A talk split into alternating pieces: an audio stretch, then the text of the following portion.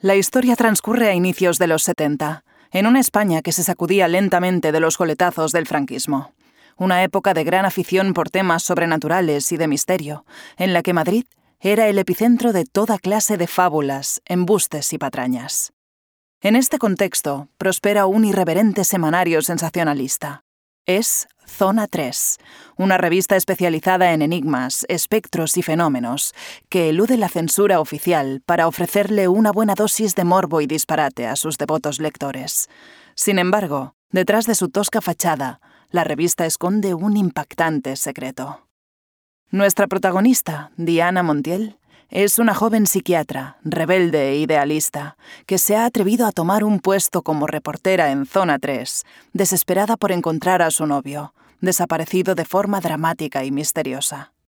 Diana viene hace meses eludiendo el acecho de su padre, José Leopoldo Montiel, el siniestro comisario de la policía secreta con el que Diana está dolorosamente enfrentada desde que era una niña. Montiel ha estado intentando forzarla para que termine su relación con su novio, pero en secreto también planea acabar con su incipiente embarazo. Nadie lo sabe y nadie lo sabrá hasta el final, pero Joaquín es hijo de un presunto cabecilla de ETA, al que Montiel castiga en una prisión clandestina.